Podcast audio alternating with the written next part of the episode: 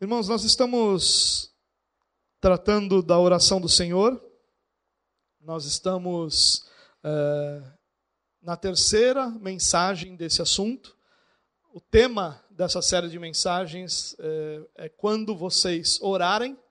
Ela é uma série específica sobre a oração do Senhor, mas ela, ela também é a continuidade daquela nossa série é, de mensagens sobre os evangelhos é, de forma harmonizada e cronológica. Nós já estamos há quase dois anos é, tratando em todos os domingos dos evangelhos, lendo os evangelhos como se fossem um só e em ordem cronológica. Nós chegamos no capítulo 6 de Mateus, que faz parte do Sermão da Montanha, capítulos 5, 6 e 7 de Mateus fazem parte do Sermão do Monte, e no capítulo 6 nós vamos ter Jesus tratando, entre outros, outros temas, da oração e mais especificamente da oração do Senhor ou da oração uh, do Pai Nosso. Hoje nós vamos tratar de Mateus capítulo 6, os versículos 5 a 8.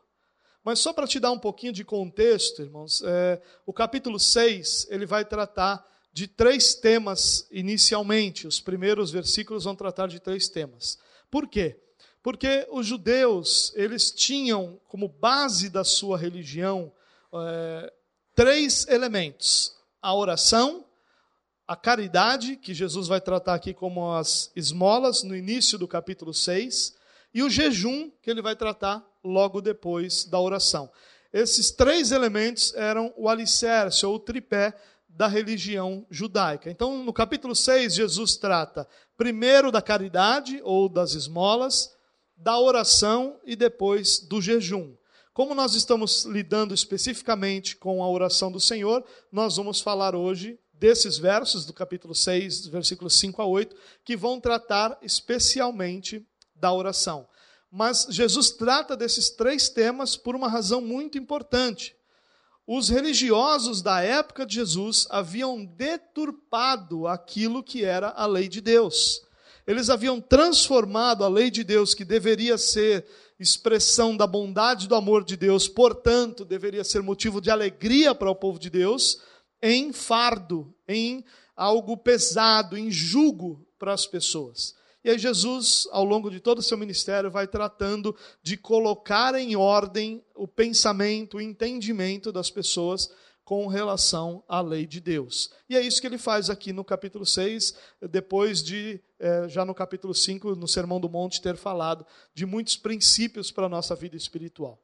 Bom, Lendo o capítulo 6, os versículos 5 a 8, nós vamos encontrar esse texto. E quando vocês orarem, não sejam como os hipócritas. Eles gostam de ficar orando em pé nas sinagogas e nas esquinas, a fim de serem vistos pelos outros. Eu lhes asseguro que eles já receberam sua plena recompensa. Mas quando você orar, vá para o seu quarto, feche a porta e ore a seu pai, que está no secreto então seu pai, que vê no secreto, o recompensará.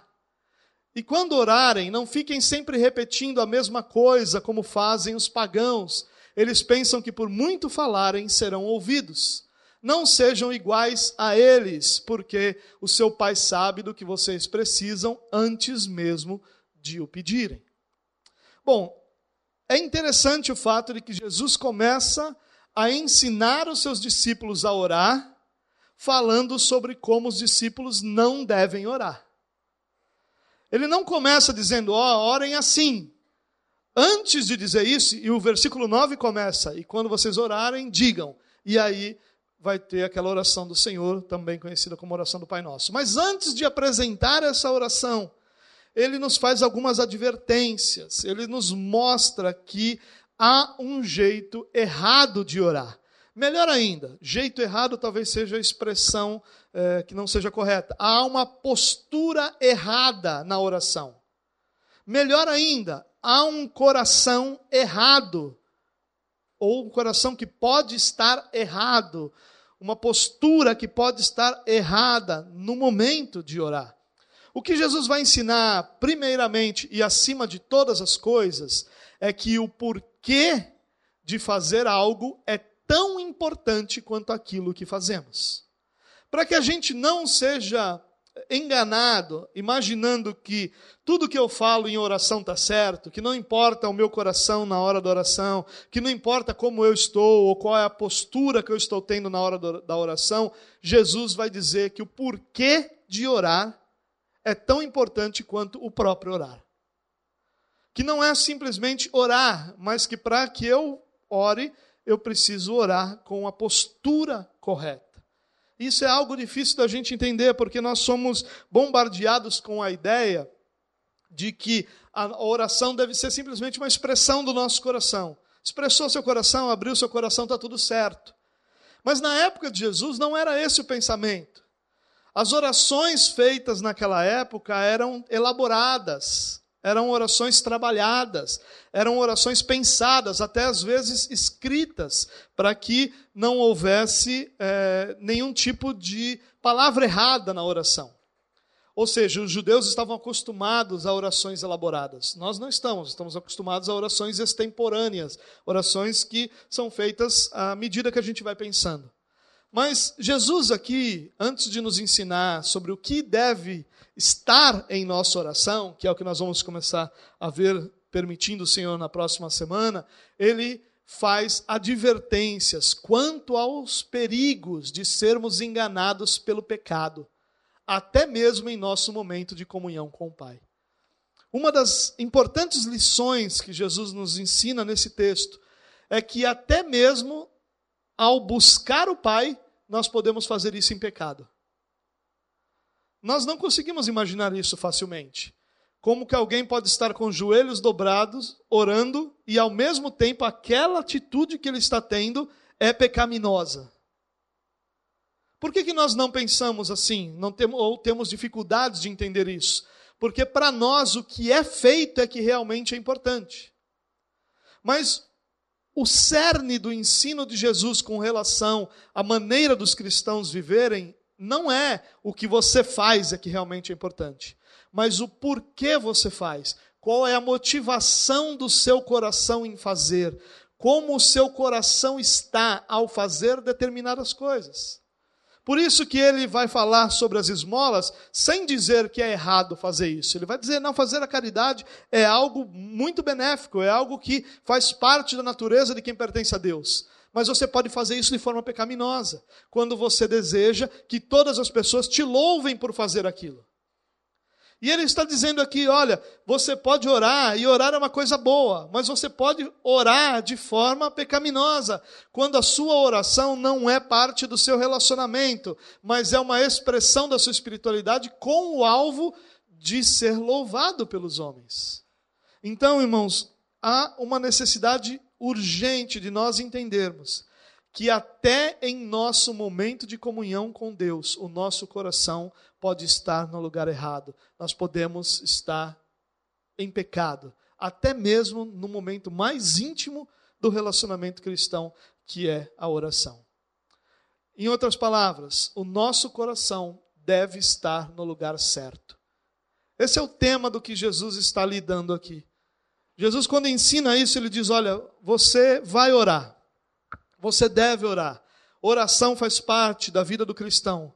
Porém, você deve orar com seu coração no lugar certo. Não é simplesmente dizer ao Senhor o que você pensa, mas a motivação da sua oração, o porquê você está orando, o alvo da sua oração é tão importante quanto o próprio ato de orar nosso coração precisa estar no lugar certo. Caso contrário, a nossa oração é rotulada por Jesus como hipócrita ou pagã. E esse é o tipo de oração que não alcança o Senhor, cuja recompensa é qualquer outra coisa menos aquilo que vem do próprio Senhor. É isso que Jesus está ensinando aqui nesse texto. Eu queria convidar então você para a gente dar uma olhada nele de uma forma um pouco mais aprofundada. Bom, Jesus começa no versículo 5 é, dizendo o seguinte: E quando vocês orarem. Nós falamos um pouco sobre isso na última mensagem, mas só para lembrar você, Jesus pressupõe que todo cristão ora. O cristão é alguém que ora. Essa é a primeira reafirmação que Jesus faz aqui. Na verdade, são três frases onde ele diz a mesma coisa. quando vocês orarem, quando você orar, quando orar. Por três vezes ele fala sobre o quando. Então, há uma compreensão de Jesus de que o cristão vai orar. Isso não está em discussão. Não é se o cristão orar deve seguir isso aqui, mas é quando o cristão orar, ele deve ter isso em mente e deve ter isso no seu coração. Mas isso nós já vimos, Jesus continua dizendo assim: não sejam como os hipócritas. Ou seja, ele começa dizendo: quando você for orar, não tenha a postura, o coração dos hipócritas. Quem eram os hipócritas? Os hipócritas eram o principal alvo das mensagens de Jesus. Jesus constantemente atacava a hipocrisia. Porque a hipocrisia nada mais é do que uma falsificação exterior de uma espiritualidade que deveria estar no coração. Então, se falsif... quando você falsifica a aparência, o resultado da espiritualidade, você está sendo hipócrita. Porque essa exteriorização, essa atitude não provém de um coração de, em Deus, mas provém de um desejo de mostrar para as pessoas à volta o que você realmente é, ou que você quer que eles pensem que você seja. Em outras palavras, um hipócrita, ele é um ator. É um ator da espiritualidade. Ele não é ele mesmo, mas ele cumpre um papel, um papel para ser visto. Pra, o que, que, o ator faz? O ator ele vai sempre é, ter um papel que ele está atuando, mas ele faz isso para a audiência. Um ator, ele nunca vai atuar para si mesmo. É natural que todo ator busque uma audiência, seja ela televisiva, seja ela um teatro, seja como for.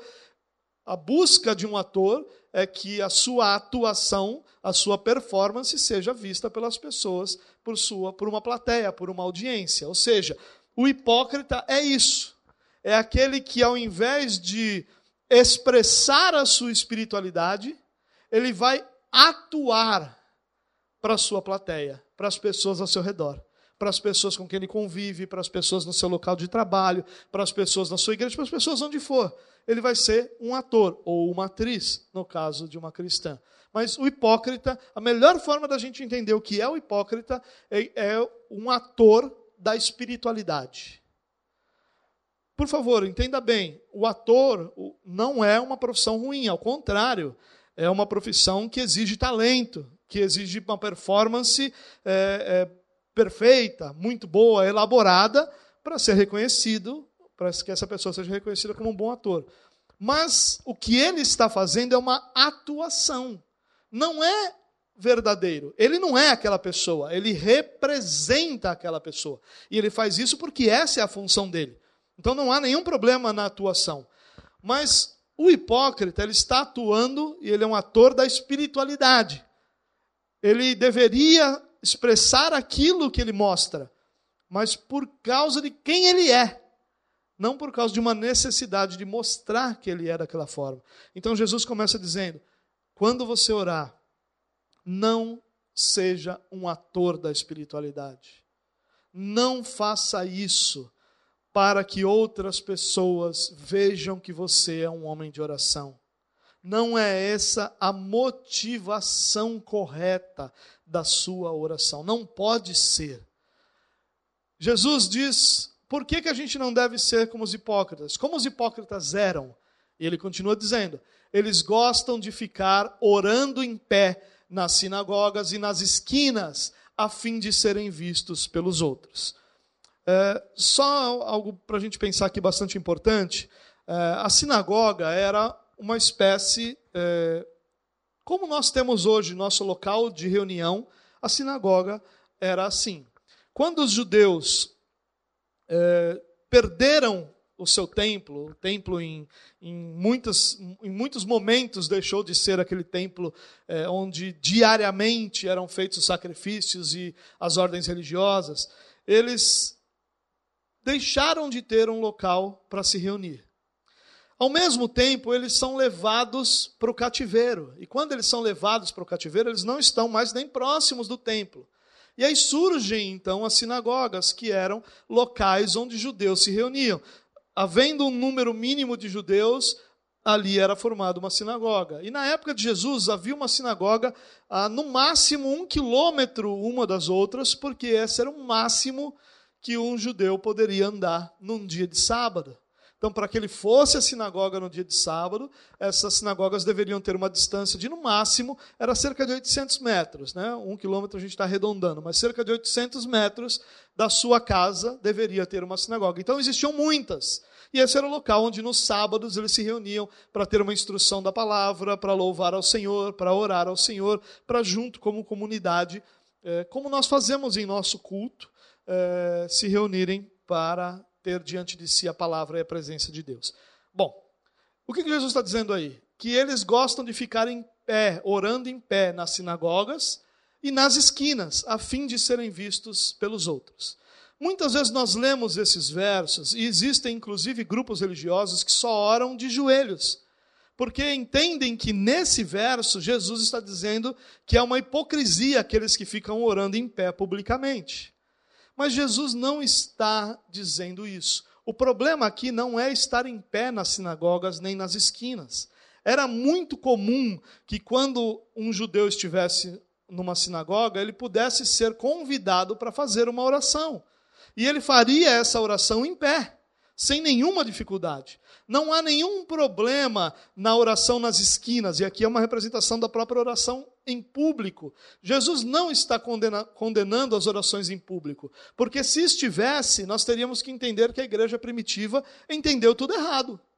Porque constantemente eles se reuniam para orações públicas. Então é claro que Jesus não está aqui condenando a oração pública, nem está falando de uma forma correta de orar. Ó, oh, não pode ser em pé, tem que ser de joelhos. Porque nas Escrituras nós vamos ver pessoas prostradas orando, Davi está jogado no chão quando seu filho está é, entre a vida e a morte. Nós vemos pessoas de joelhos, nós vemos pessoas orando em pé, nós vemos orações públicas, nós vemos orações particulares. Não é a forma que Jesus está condenando aqui, nem o local onde essa reunião é feita. O que Jesus está tratando aqui é a motivação. O problema é que essa oração era a fim de serem vistos pelos outros. A oração era uma farsa. Não era a busca por Deus, era a busca por reconhecimento. É, é, isso que esses judeus estavam buscando, é isso que os hipócritas buscavam, o reconhecimento. Então eles oravam, não por causa da comunhão com Deus, mas oravam para que fossem reconhecidos e louvados pelos homens por sua espiritualidade. Então eles oravam. Essa ideia de orar nas esquinas seria mais ou menos o seguinte pensamento: o homem está andando em direção ao templo, onde ele oraria, ou em direção à sinagoga, mas ele tem um desejo tão ardente de orar que ele não consegue nem esperar chegar lá. Então ele para na esquina, levanta suas mãos e começa a orar. É essa a ideia. Não parece algo profundamente espiritual? Não parece algo? Você já lidou com pessoas que, que, que são assim? De repente você está conversando, daqui a pouco a pessoa eu não sei porquê, mas fazem umas caras esquisitas, né? Aí faz lá uma careta e começa a orar naquele momento. E, e todo mundo olha, meu Deus, que espiritualidade. A gente estava aqui conversando, de repente o Espírito tomou essa pessoa e começou a orar. Palhaçada. Pura hipocrisia. Porque não há, o que Jesus está dizendo aqui é que quando isso é feito para que a espiritualidade seja reconhecida, aquilo não é uma oração dirigida ao Senhor. Não é. Todo esse tipo de expressão, de demonstração de espiritualidade, é inócuo, é ineficiente, não produz absolutamente nada senão o reconhecimento humano daqueles que isso fazem. Isso é algo bastante importante para a gente pensar. Não há problema de orar em público. Nós já oramos quantas vezes aqui hoje durante a nossa reunião? Nós oramos, eu orei junto com vocês, nós oramos juntos em grupos, nós oramos de diversas formas, todas elas públicas hoje. Não há um problema na oração pública. O problema é o motivo, por que nós estamos orando publicamente. Por que, que esses judeus precisavam parar nas esquinas? Será que era uma espiritualidade tão transbordante que não dava tempo de esperar chegar na sinagoga? Não, é porque eles queriam que os outros vissem essa espiritualidade tão intensa e dissessem: lá está um homem de oração. Ele não conseguiu esperar nem chegar no templo. Deu tempo nem de chegar na sinagoga, tamanha presença do Espírito de Deus. Qualquer semelhança com o que nós costumamos ver em movimentos é, evangélicos em nossa geração não é mera coincidência. Tem a mesma motivação. A preocupação desses homens não era a piedade, mas a reputação de piedoso. Eles não estavam interessados na comunhão com o Pai, mas em serem reconhecidos pelas pessoas à sua volta como homens santos. Por isso agiam como atores. Hipócritas é a palavra que Jesus usa. Isso é algo importante para a gente pensar, irmãos. Se a nossa oração não tem como alvo a comunhão com Deus, ela pode ser chamada de oração, mas não é reconhecida como oração pelo Pai. Olha o que Jesus diz. Essa é a nota triste desse trecho que Jesus está ensinando. Eu lhes asseguro que eles já receberam sua recompensa. Preste atenção nesse texto. Jesus diz: Eu lhes asseguro que eles já receberam. Como assim? Eles estavam orando? Que recompensa foi essa que eles receberam? O aplauso dos homens. O louvor dos homens, o reconhecimento dos homens. Ali está um homem de Deus, ali está um homem de oração. Quando nós lemos esses livros que falam sobre avivamento, muitos desses livros tratam pessoas que tinham essas práticas exteriores de oração.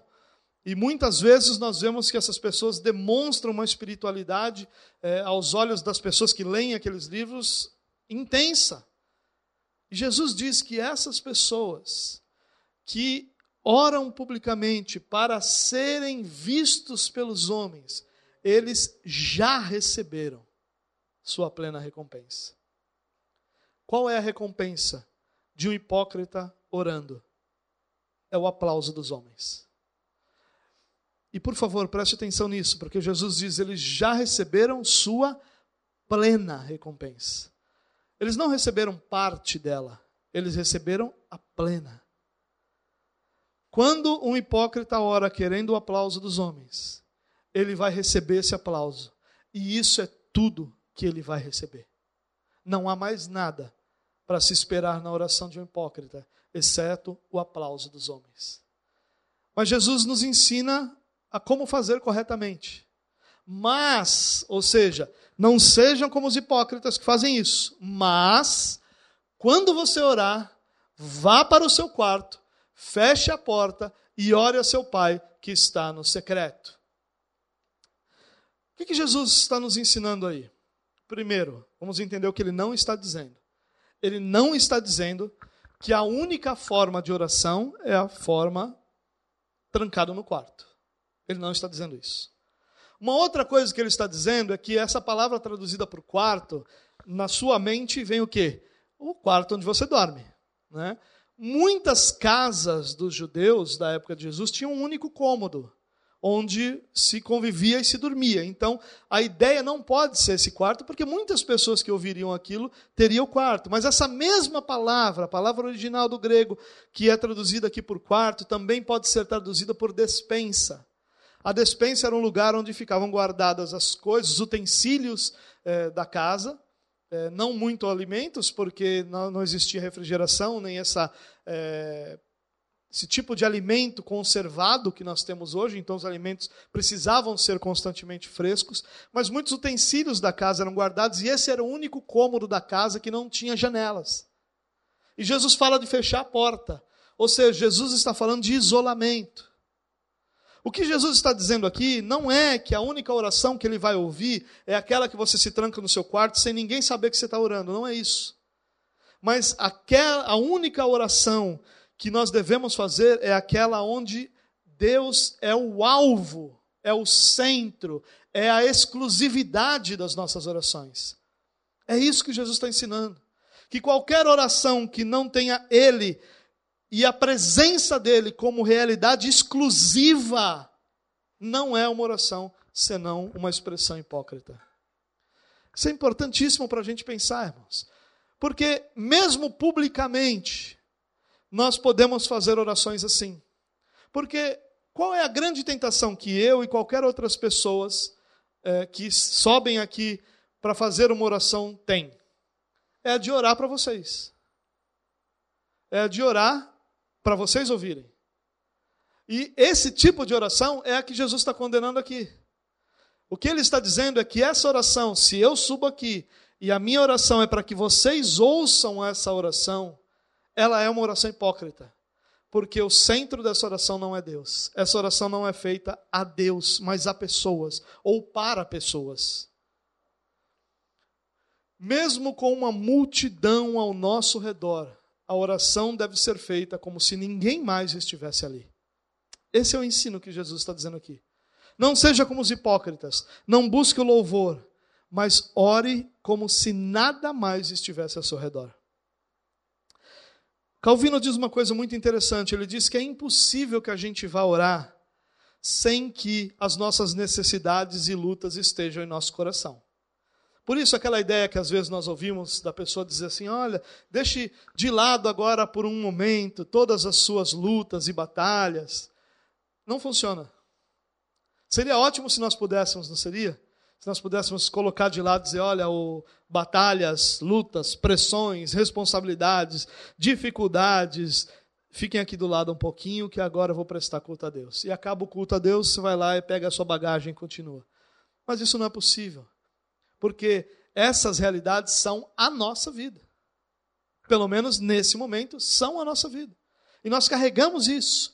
Então a ideia não é não está aqui em esvaziar a mente, porque a ideia de esvaziar a, mente é uma meditação transcendental que não tem absolutamente nada a ver com a oração que a Bíblia ensina.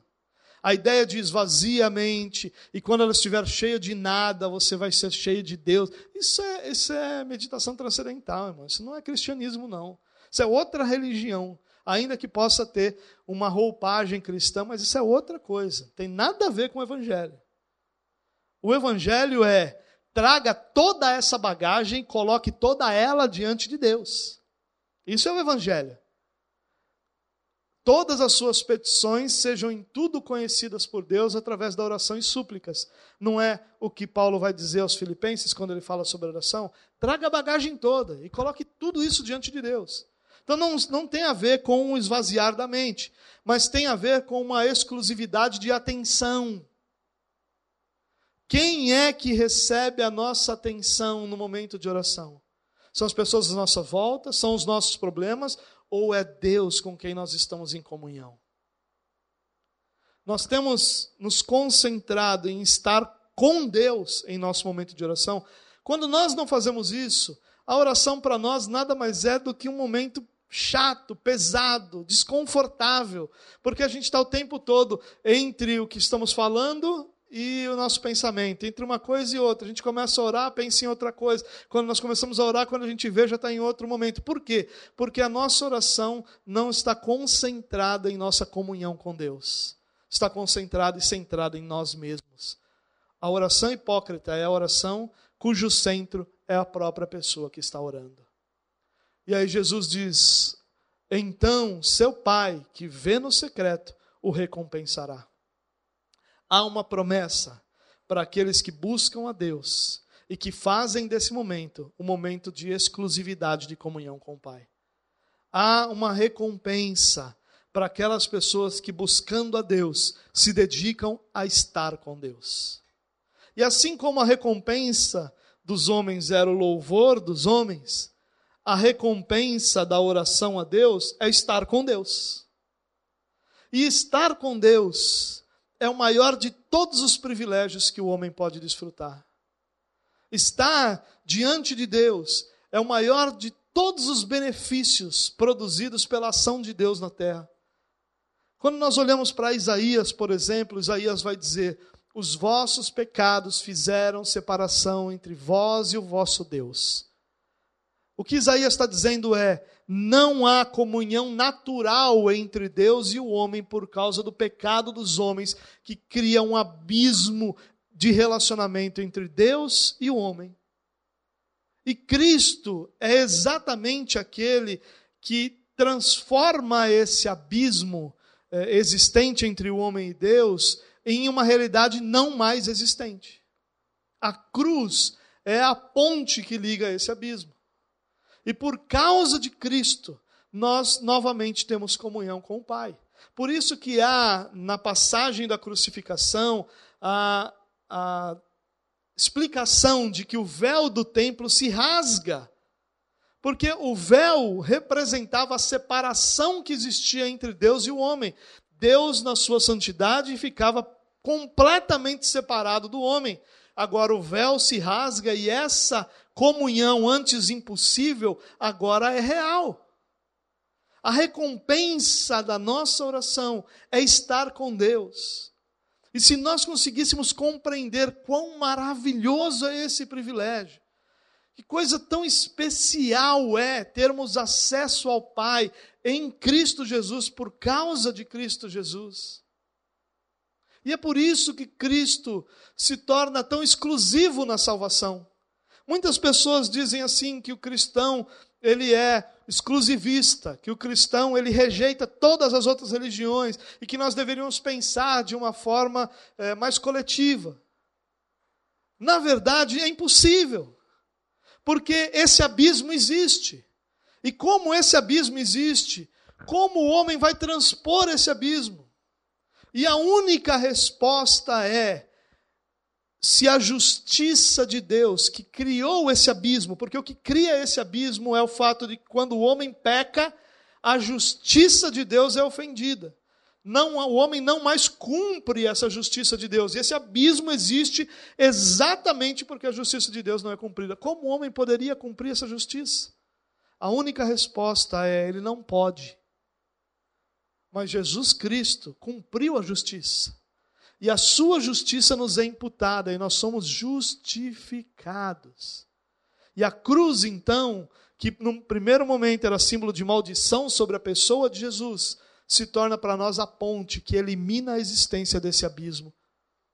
E nós agora podemos estar diante do Pai. A oração não pode ser um fardo quando ela é uma coisa tão bela quanto a restauração do nosso relacionamento com Deus. A oração não pode ser vista e reconhecida como algo tão pesado, quando na verdade ela é o maior benefício que o cristão experimenta nessa vida por causa de Cristo Jesus. Poder estar diante do Pai, ser ouvido pelo Pai, ouvir o Pai e ser transformado por aquela realidade tão especial que é a comunhão com Deus. Nós precisamos aprender a olhar para a oração da forma como Jesus olhava, como o privilégio de estar diante do Pai. Essa é a recompensa de quem busca Deus e olha para aquele momento como o ápice da sua própria vida, como o momento mais especial que ele pode desfrutar. E nós desfrutamos de momentos especiais. Pais desfrutam do nascimento dos seus filhos, um momento especial, ou dos seus netos nós desfrutamos profissionalmente de momentos que são ápice da nossa profissão. Nós, quando nos formamos, nós estamos desfrutando ali um ápice de todo um tempo em que houve uma dedicação e um trabalho. Em muitas circunstâncias, nós desfrutamos de momentos que são ápices naquela realidade para a nossa vida, mas nenhum deles chega perto da realidade que é estar diante de Deus. Nenhum desses momentos é tão transformador quanto estar diante de Deus. Nenhum momento desses é tão edificante quanto estar diante de Deus. Nenhum momento desse é tão grande privilégio quanto estar diante de Deus. Essa é a recompensa que todos os que buscam a Deus, dedicando exclusivamente aquele tempo, aquela circunstância para estar com Deus, recebem do próprio Pai. A oração solitária não é um momento de solidão. Orar como se nada mais estivesse à sua volta não é um momento de solidão. Ao buscarmos a Deus em oração, nós o encontramos e desfrutamos do mais sublime, belo e transformador momento de nossas vidas. Se o que eu estou dizendo aqui para você é uma coisa que você nunca experimentou, talvez você nunca tenha experimentado a oração no modelo de Jesus. Se nunca você experimentou ir a Deus com teu coração despedaçado, com sua cabeça mais confusa do que cego preso naquela corredor de espelhos, se você nunca foi buscar em oração, ou buscar a Deus em oração, se sentindo tão plenamente derrotado, e depois de estar diante de Deus, se levanta, confiante, em paz, com a direção que você deve seguir, você nunca experimentou a plenitude de oração. Porque a plenitude da oração, ela é transformadora. E a primeira realidade a ser transformada não é aquela que nós pedimos, mas é o nosso próprio coração. Ele é transformado a cada momento em que nós nos colocamos diante de Deus e fazemos daquele momento um momento de quarto trancado, um momento como se nada mais existisse ao nosso lado, como se ninguém mais estivesse ao nosso redor. A recompensa desse momento é experimentar a presença intensa, plena do próprio Deus transformando a nossa vida. Jesus continua dizendo assim, dando a segunda advertência agora: E quando orarem, não fiquem sempre repetindo a mesma coisa como fazem os pagãos. Jesus não está dizendo que pagãos oram assim. Ou, melhor ainda, Jesus não está fazendo uma advertência aos pagãos. Ele está fazendo uma advertência aos fariseus, os fariseus eram o alvo desse texto que Jesus está é, falando aqui, dessa mensagem de Jesus, mas ele está falando de uma forma mais plena a todos os religiosos, ou melhor, a todos aqueles que de alguma forma se envolvem com Deus. E ele está dizendo: olha, os pagãos têm esse modelo de oração. Eles oram repetindo as coisas constantemente. Não façam isso. O que Jesus está querendo nos ensinar aqui? Que, que, qual é o problema da repetição? Será que Jesus está dizendo para a gente não fazer a mesma oração duas vezes? Não. Ele não pode estar dizendo isso. Porque, por exemplo, quando Jesus vai ao Getsemane, Jesus diz para os discípulos: Fiquem aqui que eu vou ali orar um pouco. Ele vai orar. Ele volta e encontra os discípulos dormindo. E aí ele conversa com os discípulos e faz o quê? Vai orar novamente. Ora mais um pouco. E aí então ele volta encontra os discípulos dormindo pela terceira vez. E aí repreende os discípulos e volta a orar. O próprio exemplo de Jesus é um exemplo de continuar orando até que se tenha uma resposta. Paulo orou três vezes pelo seu espinho na carne. Então é claro que Paulo repetiu a sua oração mais de uma vez. Não é a questão aqui orar mais de uma vez pelas coisas. Não é esse o problema. A questão aqui é, são repetições vãs, repetições vazias. Melhor explicando, o que, que os pagãos faziam? Eles oravam usando repetições vazias de sentimento e pessoalidade. Aquela oração não era a expressão do que eles sentiam, nem era uma oração que vinha do seu coração mas era simplesmente uma constante repetição de algo que eles foram ensinados que deveria ser dito. E eles então repetidamente diziam a mesma coisa, a mesma coisa, a mesma coisa, a mesma coisa. Talvez como aconteceu com Paulo, quando o povo ficou por horas gritando: grande é Artemis, grande é essa deusa, grande, e ficaram repetindo aquilo constantemente diante de Paulo. Ou talvez quando Elias construindo ali o altar para oferecer um sacrifício ao Senhor, disse aos profetas de Baal: Olha, clamem ao seu Deus. E eles ficaram de manhã até a tarde clamando ao seu Deus, repetindo as mesmas coisas, porque talvez esse Deus pudesse estar ocupado. É disso que ele está falando. As nossas orações não podem ser vazias de pessoalidade, elas precisam ser nossa conversa com Deus. Elas não podem ser a conversa de outra pessoa elas não podem ser o sentimento de outra pessoa, elas precisam ser a nossa conversa. Você já imaginou como seria uma conversa entre você e uma pessoa que não dissesse absolutamente nada do que ela sente ou pensa, mas só repetisse frase dos outros? Essa, obviamente, essa conversa seria infrutífera, obviamente, essa conversa te aborreceria, obviamente, essa conversa seria sem sentido. Assim é a oração de quem não põe o seu coração, de quem não põe o seu sentimento, de quem não põe sua relação com Deus nela. Assim é a oração daquele que acha que existem palavras mágicas para serem ditas. E o problema aqui, aliás, os problemas aqui são dois. Primeiro, o de achar que na vã repetição nós vamos lentamente convencendo Deus de alguma coisa como se Deus pudesse ser manipulado. Então eu continuo repetindo e dizendo: Senhor, me dá isso, Senhor, me dá isso, Senhor, me dá isso, ou qualquer outra coisa que eu repito, ou qualquer prece pronta, e eu vou repetindo, como se, eu, como se na minha cabeça a ideia fosse: eu vou então, repetindo isso, acabar convencendo Deus, pelo excesso de repetição. E é isso que Jesus diz. por que, que eles faziam isso? Olha o que Jesus diz: eles pensam que por muito falarem serão ouvidos. Então, esse é, esse é o primeiro problema aqui. Eles achavam que, repetindo essa oração, eles estavam, de alguma forma, acumulando a resposta, até que a resposta chegasse. É como se eles estivessem enchendo um pneu. A repetição do bombear, se fosse uma bomba manual, a repetição do bombear vai sendo feita até que se encha o pneu a repetição da oração vai acontecendo até que a resposta seja favorável.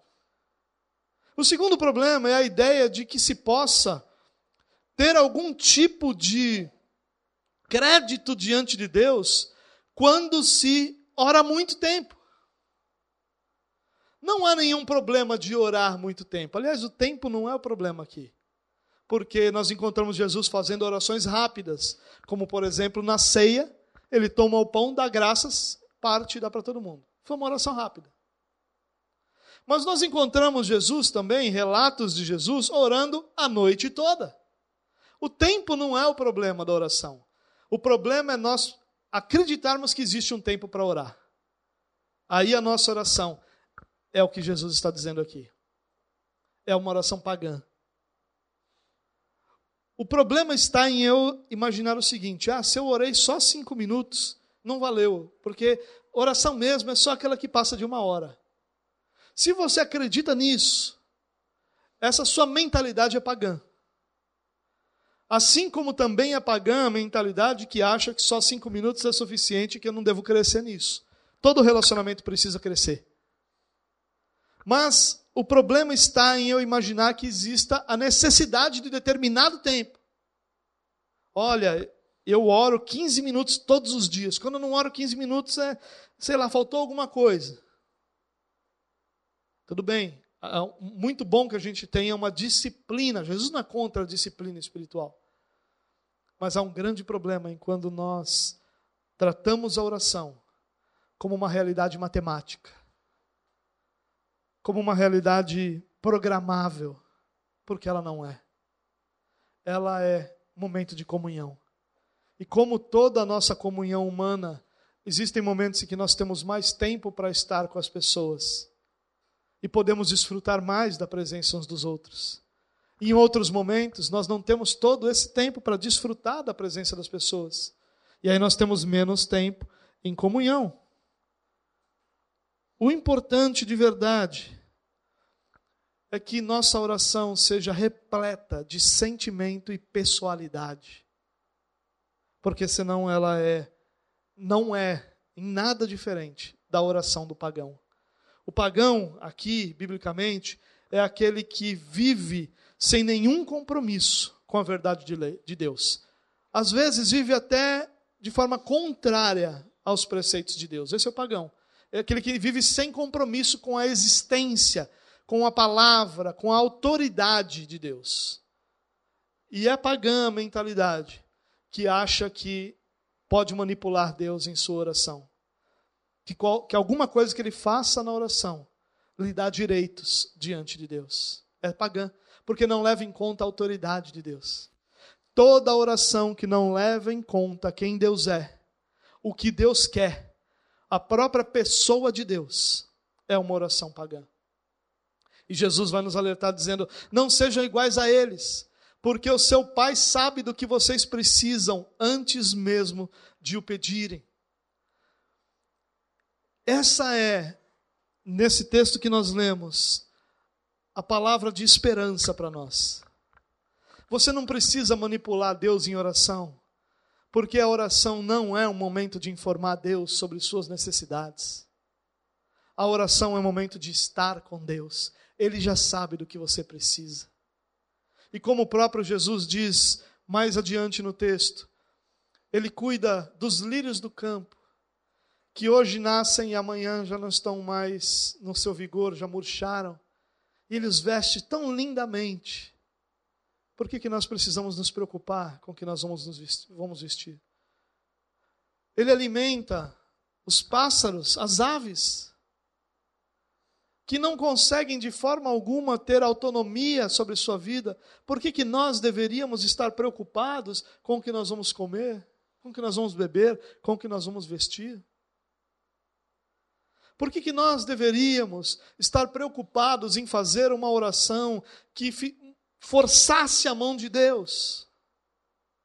Por que, que nós deveríamos estar preocupados em fazer uma oração que movesse Deus em direção aos nossos desejos? Nós não precisamos disso porque cada uma das nossas necessidades já está diante dele, ele conhece antes de nós pedirmos. Ele conhece tão profundamente que ele sabe de necessidades que nós nem, nem nós mesmos nos apercebemos dessas necessidades. E ele sabe. A nossa segurança na oração, irmãos, está em saber que nós não precisamos manipular Deus, que nós não precisamos dirigir Deus, que nós não precisamos forçar o Senhor. Ao contrário disso, nós podemos estar em paz para usar desse momento e desfrutar dos momentos mais perfeitos de toda a nossa existência. A nossa dificuldade em nos deleitar na oração está exatamente no fato de que nós achamos que precisamos dizer para Deus o que precisamos, o que nós, quais são as nossas necessidades. Houve um tempo, irmãos, em que alguns ministros do Evangelho, ou alguns pastores, até escritores, nos ensinaram assim: que você deve orar dizendo para Deus quais são todos os detalhes que você quer. E aí pessoas começaram a orar assim: Senhor, eu quero uma esposa assim, assim, assim, assim. Senhor, eu quero um carro que seja assim, assim, assim. E eu quero uma casa que seja assim, assim, assim, assim. E esses homens nos roubaram o privilégio de estar com Deus. Esses homens nos ensinaram lixo porque gastaram o nosso tempo diante de Deus, dizendo quantos quartos eu quero para minha casa, como eu quero a entrada da minha casa. É de uma pobreza espiritual sem tamanho. Quando Deus já sabe qual é a minha necessidade. E aquilo que eu não sei que é melhor para mim, Deus sabe que é melhor para mim e que tudo aquilo que eu terei, eu terei por causa da sua bênção e da sua bondade. Então eu deveria estar usando o meu tempo de oração para desfrutar de Sua presença, para enxergar a beleza do seu ser, do seu, a profundidade do seu amor, mas ao invés disso, eu estou preocupado em dizer para Deus qual é a cor do porcelanato que eu quero na minha casa. Isso é de uma pobreza espiritual, irmãos.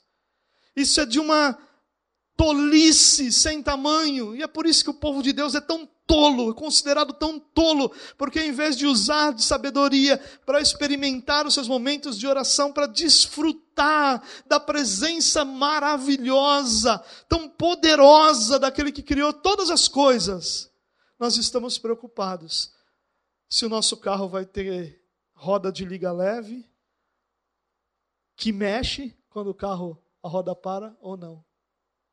Isso é de uma pobreza tão grande. Como se Deus não soubesse quais são as nossas necessidades.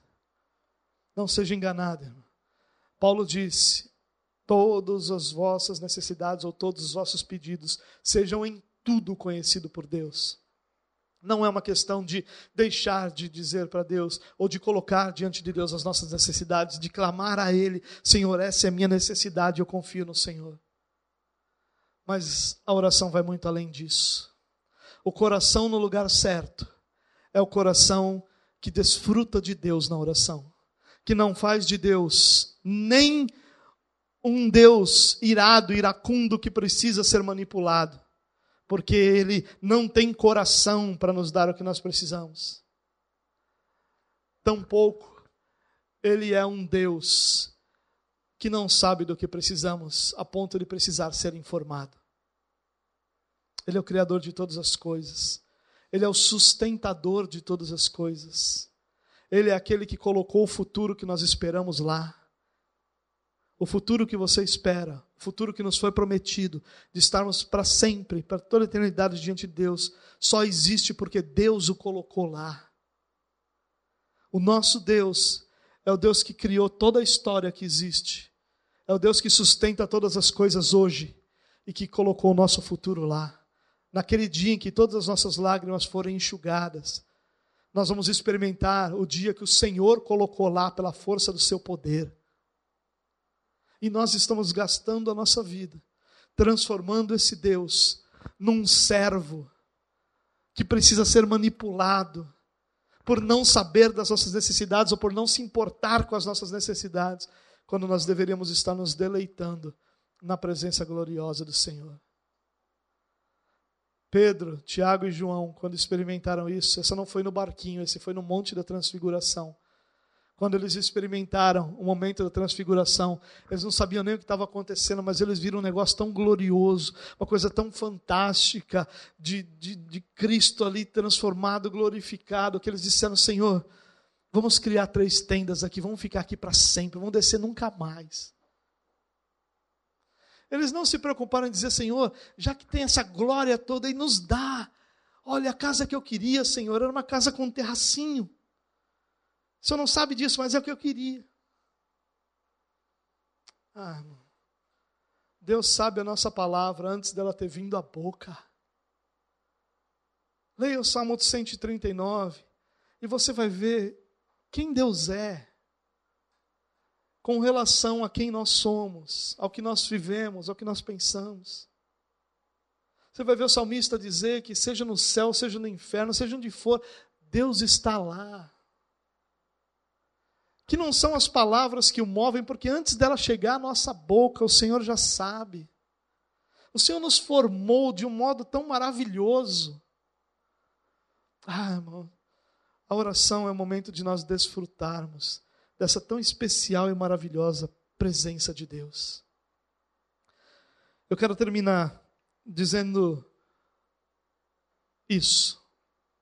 Uma forma de tentar fechar tudo isso que eu falei. Se o seu coração não estiver no lugar certo, sua vida de oração será infrutífera, sem nenhuma comunhão ou crescimento com o Senhor. Se o teu coração não estiver no, na comunhão com Ele, no estar com Ele, na presença dEle, na pessoa dEle, esse é o lugar certo para o nosso coração estar. Nossa vida de oração será infrutífera a gente vai orar, orar, orar, isso vai ser só um fardo, só, um van, só vãs repetições, só uma oração hipócrita para que outras pessoas nos vejam ou para que a gente tenha outros tipos de benefícios, mas nós não vamos experimentar comunhão. O véu do templo não se rasgou, irmãos, para que nós usássemos da oração para manipular o nosso Deus.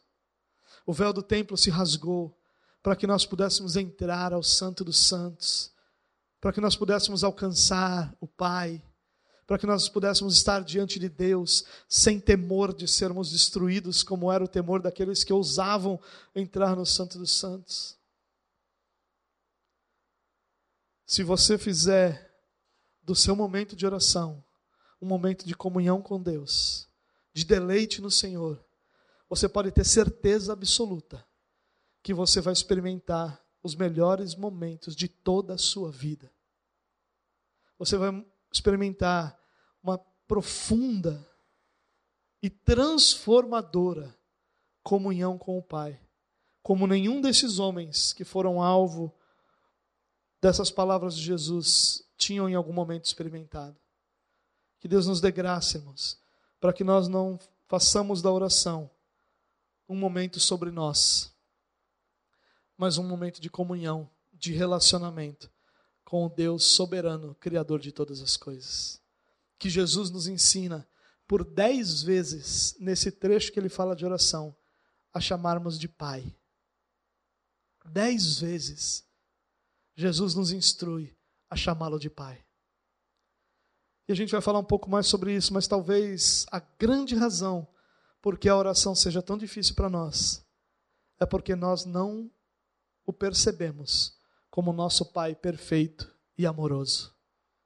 Para nós, muitas vezes, Ele é o Pai e nós somos o irmão mais velho da passagem do filho pródigo, aquele que não consegue ver graça, que não consegue ver amor, que não consegue experimentar comunhão, mas que ao contrário disso, sente se sente como escravo diante desse pai, como alguém que está ali só para obedecê-lo, sem nenhum benefício. Que Deus nos guarde de não sermos assim, mas de nos deleitarmos na presença maravilhosa e gloriosa do nosso Deus.